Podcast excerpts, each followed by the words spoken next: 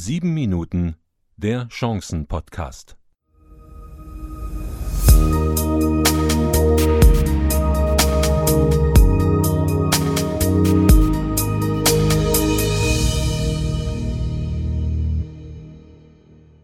Guten Tag und herzlich willkommen zur Ausgabe Nummer 6, liebe Hörerinnen und Hörer. Der Chancen-Podcast. Wir wollen damit Chancen für Ihr Leben aufzeigen. Sie, ja im Grunde genommen wir alle, befinden uns auf der Reise des Lebens. Von der Geburt bis zum Tod sind wir unterwegs, manche kommen nie an, wo sollten sie auch ankommen, wenn sie nie wussten, wohin sie wollen? Ziellos rennen sie durchs Leben, jeder Weg ist ein guter Weg. Mit dem ersten Teil des heutigen Themas vom Chancen-Podcast, die Reise deines Lebens, werde ich Ihnen Gedanken und Anstöße mit auf den Weg geben, um diese Reise angenehmer zu gestalten und vielleicht, dass Sie die bisherige Route einmal überlegen. Auch heute wieder unser Hinweis in eigener Sache. Wenn Ihnen der 7-Minuten-Podcast gefällt, teilen Sie es uns gerne mit. Noch mehr gefällt es uns natürlich, wenn Sie eine Weiterempfehlung aussprechen. Sieben Minuten sind nicht lang, meine Damen und Herren, deswegen starten wir mit dem Thema der heutigen Ausgabe, die Reise deines Lebens, Teil 1. Thema Die Reise deines Lebens, Teil 1. Es ist schon so mit dem Leben, mit dem einen Leben, was wir haben. Die Geburt ist der Startschuss, dann in vielen Fällen ein Haufen an Lebensjahren, den Abschluss bildet der Tod. Der muss aber nicht das Ende sein. Für viele geht es dann erst richtig los. Doch bleiben wir einmal im Hier und Jetzt. Mit den Jahren nach der Geburt bildet sich der Verstand immer mehr und mehr aus. Unser Gehirn speichert mehr und mehr Daten, nimmt Informationen auf, verarbeitet diese. Das wieder bringt ergebnisorientiertes Handeln. So kann man das auf ganz einfache Art mal festhalten. Ich für meinen Teil habe festgestellt, dass viele Menschen eins nicht tun in Ruhe über ihr einziges Leben hier auf Erden nach und fortzudenken. Zum Beispiel sich mit diesen Grundfragen zu beschäftigen. Woher komme ich? Wo bin ich? Wo gehe ich hin? Diese Feststellung kann ich aus vielen Jahren Seminararbeit in genau diesem Segment treffen.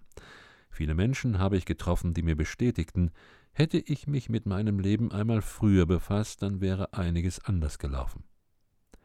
Es liegt oftmals an der Sattheit in unserem Leben. Wenn jemand alles hat, braucht er sich nicht so eher philosophischen Gedanken hinzugeben und Zeit zu investieren, um sich zu überlegen, was die Reise dieses Lebens ausmacht. Warum auch? Es läuft doch gut. Ja, warum auch? Es läuft doch alles gut. Das sagen so einige, bis dann plötzlich der große Knall kommt, wenn es eben nicht mehr so läuft wie bisher. In einem Vier-Augen-Gespräch gestand mir ein erfolgreicher Manager, dass er in der Vorstellungsrunde nur geblufft hatte.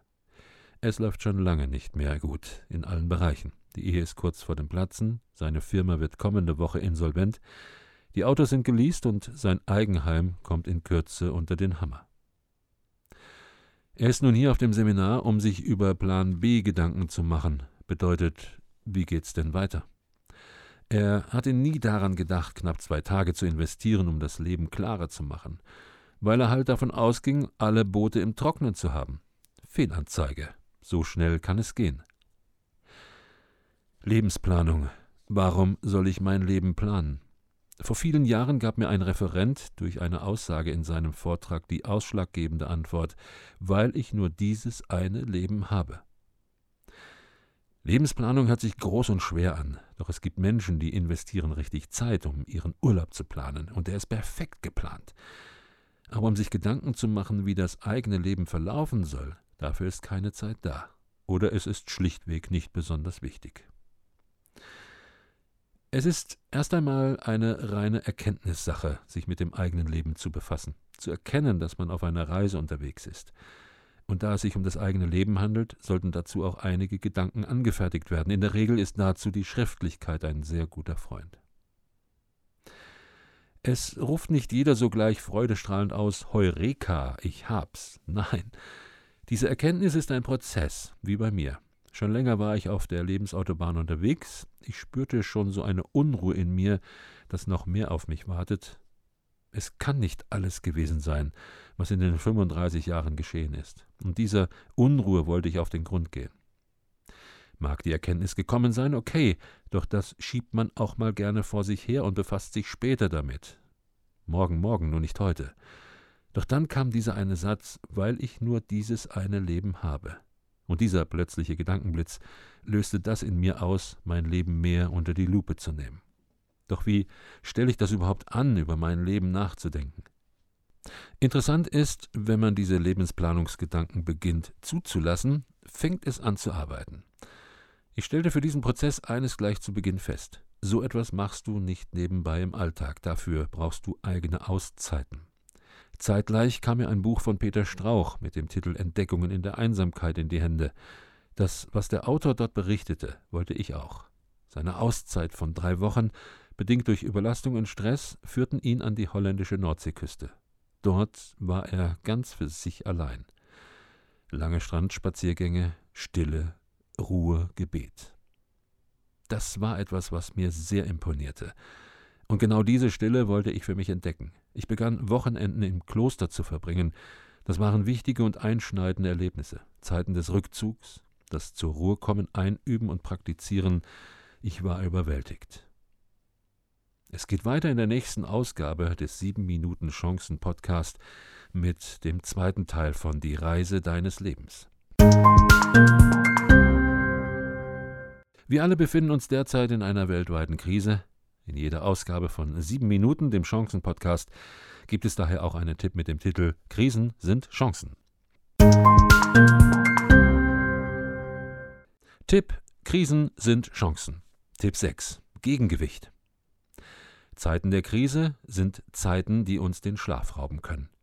Wir laufen aber auch zu Höchstformen auf, die wir vorher nie in uns vermutet hätten, doch alles konzentriert sich auf die Krise und wie wir vorteilhaft da wieder rauskommen. Eben weil wir alle Kräfte konzentrieren, vergessen wir andere Plätze unseres Lebens, zum Beispiel Sport oder Entspannung. Und hier möchte ich Ihnen heute einen wichtigen Tipp mit auf den Weg geben. Suchen Sie in Zeiten der Krise entspannende Momente. Auch wenn das abwegig klingt, sich jetzt in solchen Zeiten auf die faule Haut zu legen, genau das Gegenteil ist gemeint. Meine wirtschaftliche Krise hat mein Leben geprägt. Sie hat mir aber auch Wege aufgezeigt, wie ich besser durch dieses dunkle Tal hindurchkommen kann. Einer dieser Wege war die wirkliche Entspannung. Das bedeutete für mich Rückzug, offensiver Rückzug. Wohin? Auf jeden Fall mal raus aus der aktuellen Situation und weg, einfach nur weg.